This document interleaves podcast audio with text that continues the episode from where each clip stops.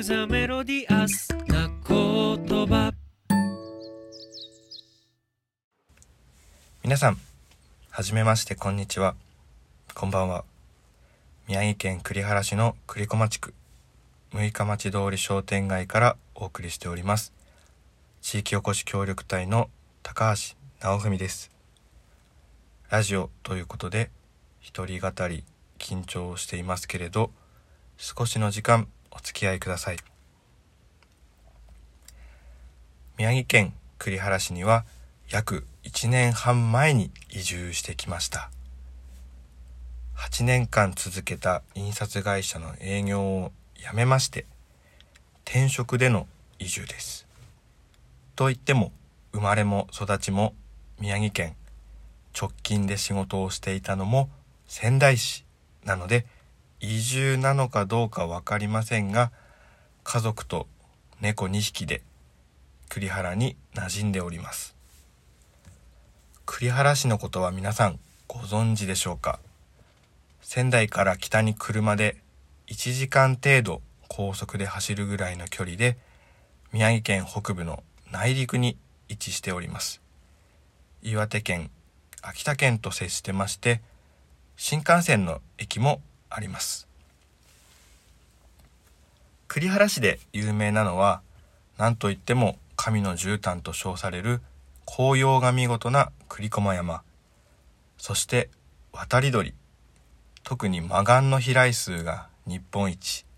さらには夏に咲く一面の蓮の花が壮大な伊豆沼。その周辺で採れる伊豆沼レンコンも美味しくてレンコンフェスティバルというイベントもあります。山の車と書いて出し。皆さん見たことあると思うんですけどそれを地区ごとに作って出来栄えを競う栗駒出し祭り。そんなイベントも何年も続いて今も残っています。さて私は栗原市で地域おこし協力隊として廃線になった鉄道の廃線跡あとは資料を展示するミュージアムで学芸員と広報を担当してます。廃線が2007年なので比較的最近なんですけれども線路がほとんど残ってまして今でも整備された一部の敷地内を動態保存された車両で走ることができます。実は私自身も最近車両の運転士になる訓練も始めました。まさかまさか自分が鉄道を運転することになるなんて全く想像してませんでしたが早く一人前になって市内の子供たちを喜ばせたいなぁと頑張ってる次第です。是非乗りに来てください。移住を機に始めた仕事がもう一つあります。印刷物のデザイナーとしての開業です。これは長年の夢でした。とにかく印刷物が昔から好きでしてずっと社会人の時は独学で友人のイベントフライヤーなんかを作っていたんですけどサラリーマンを辞めて一番やりたかったことでずっと多分一生続けられる仕事かなっていうふうに自分で思ってます。でもですね、実はサラリーマン時代ほとんど、まあ、営業なので自分でデザインすることは仕事ではなくてですね、Mac、MacBook やイラストレーター、Photoshop とかを初めて買ったのは栗原に来ることが決まった直前でして、栗原に住み始めた瞬間からですね、何食わぬ顔でこう名刺を配り始めてですね、デザイナーを自称し始めています。なんとか今日までバレずに過ごしていますね。まあ、印刷物がとても好きなんですよ。紙見本とか買っちゃったりしてたまんないですね。紙が好きなんですかね。触り心地とか折りとかサイズどういう印刷物のサイズとかインクが変わってるなとかこの読み物だったら紙にすごく内容がマッチしてるなとか工夫のしがいがすごくあるなっていうところが好きなんですよ。でその工夫っていうのはやっぱり印刷物が持つ情報観光なのかじっくり読んでほしいのかこういうところを見てほしいのか CD のスリーブとかだったりするとどういうアーティストなのかとかそういうところがどうやって伝えるかっていうところに現れてると思うんですよね。だからそれがすごくマッチしてるのを見ると感動しますね。印刷物を収集するためだけに遠出したりとかすることもあります。地方のリトルプレスとかも現地に行ってなんだこれっていうものをこう集めてまあ一人でですねあいいなとかこの技盗んじゃおうかなとかこう思ったりするわけですよ。で栗原市内の中でデザイナーって言われる人は基本的に印刷屋の中にいる人っていう認識が強くてですねフリーランスでデザイナーっていうのはすごく珍しいんですよ。どうやって開業しても仕事集めようかなって思った時不安でしたけどこれがラッキーなことにですね勤務先今の私が働いているミュージアムが栗原市直営のミュージアムなので、まあ、ミュージアムのチラシやポスターなんかもデザインするんですけどすると栗原市内中に貼られるんですよね。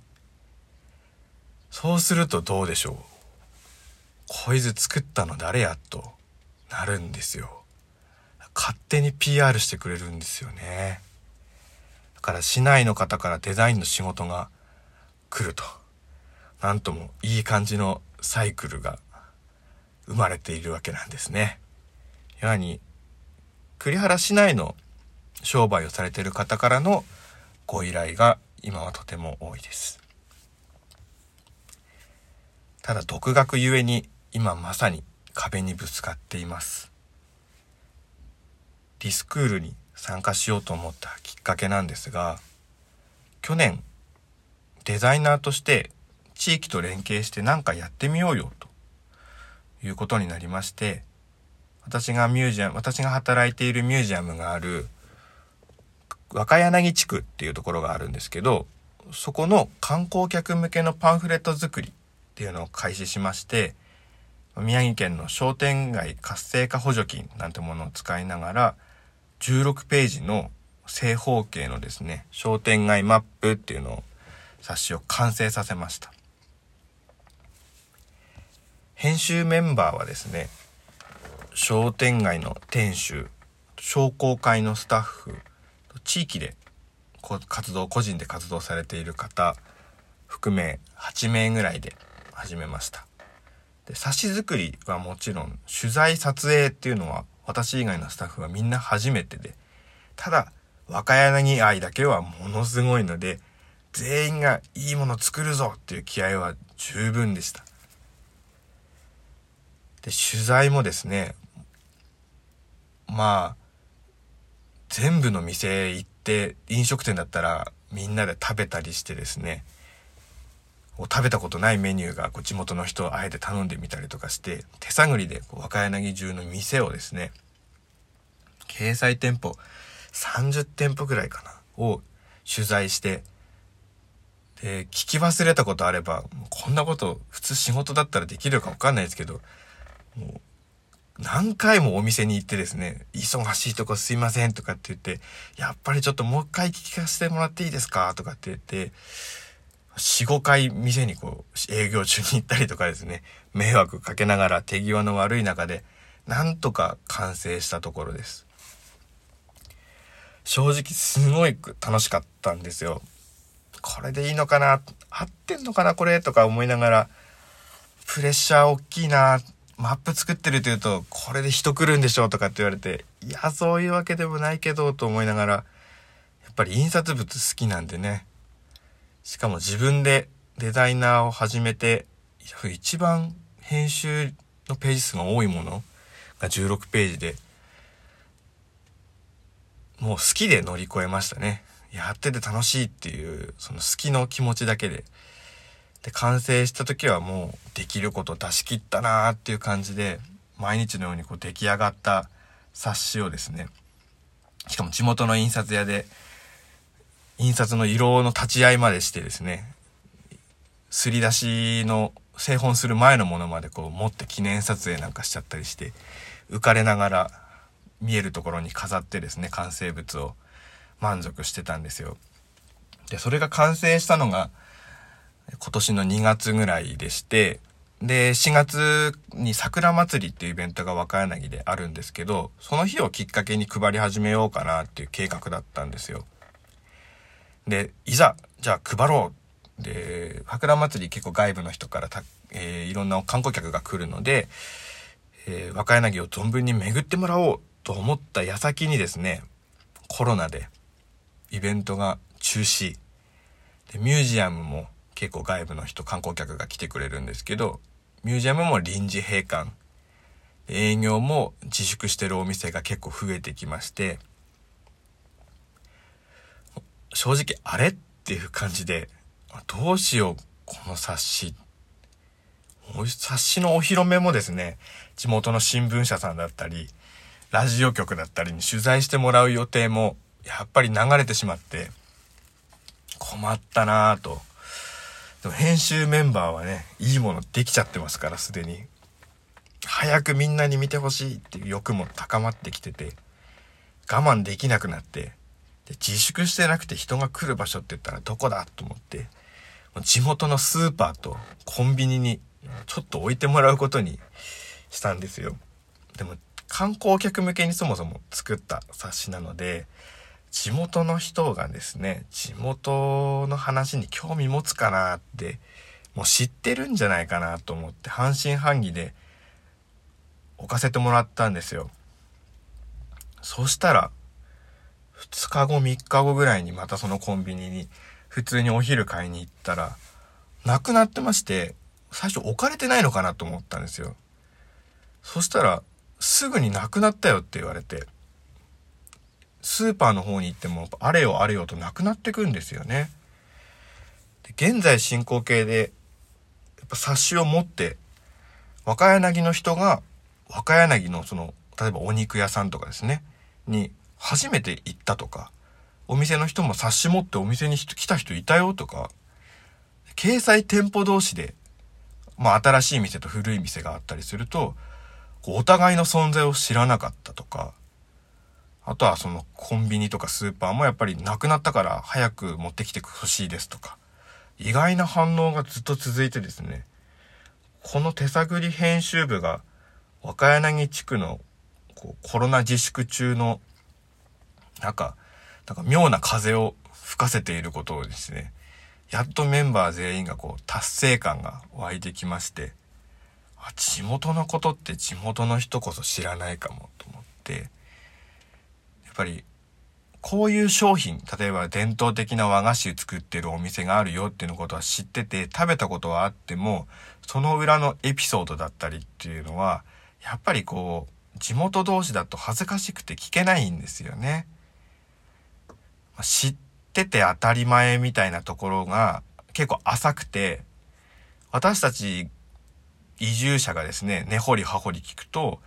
あ、そんないい話あるんですか？みたいなこととか多くて、知らないこと多いかもって、その取材スタッフの中の地元メンバーも結構感心してたりするのを見てまして、だからもっとやってみたくなったんですよ。もっと掘り出して表に出せることがあるんじゃないかな。でもそこで壁なんですよ。もともと営業ですし、で、デザイナーっていう勉強しかしてこなかったので、取材が下手なんですよね。で、カメラを撮る子もメンバーの中に実はいなくて、スマホで全部写真を撮ったんですけど、まあ、そういったことがですね、まだまだ未熟なんですよ。で、その地域の魅力の見つけ方というか、表現しきれてないなっていうことに正直今悩んでます。今どういうじゃあ次また紙なのかウェブなのか動画なのかイベントなのかとかっていうのがまあこういう社会情勢もありますし今の私で次にどんな方法がいいかっていうのが分からなくてですねそこでそこでですよリスクールに偶然出会いましてあの奥さんが LINE で「こういうものあるらしいよ」なんかリス可愛いからどうって。ロゴの可愛さと内容がマッチしてるんじゃないかっていうことで私に連絡をくれてですね。あここに行けばなんかいろんな人の話が聞けるんじゃないかな。なんか解決の糸口になりそうな気がすると思って。このモヤモヤですね。本当にモヤモヤしてるんですよ。このモヤモヤの正体を皆さんの言葉をヒントに導き出せたらなと思って参加させていただいています。なので今人の話聞きたいなと思ってたのでこう提案してくださったラジオっていうのは非常に楽しみでこれから聞くのをすごく楽しみにしています。是非ですねあの Facebook に若柳マッププロジェクト若柳っていうのはあの若いあの若いですね。若いっていう字にあとはあの柳の木の柳。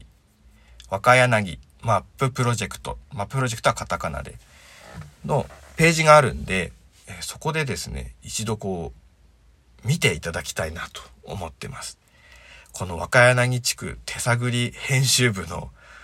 渾身の力作を一度見てほしいと。完成度はよくわからないですけど、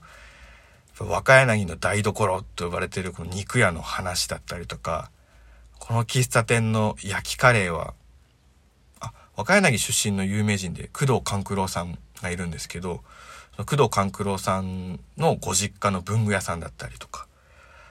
あと100年あんこの味をですね、あの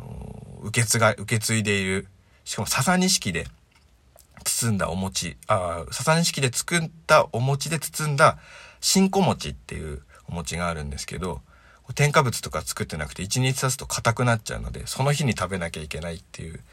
その和菓子の話とかもう時間がなくてですね全然語れない若柳の魅力っていうのを取材録としてですね取材するたびに議事録を Facebook に全部アップしてましたので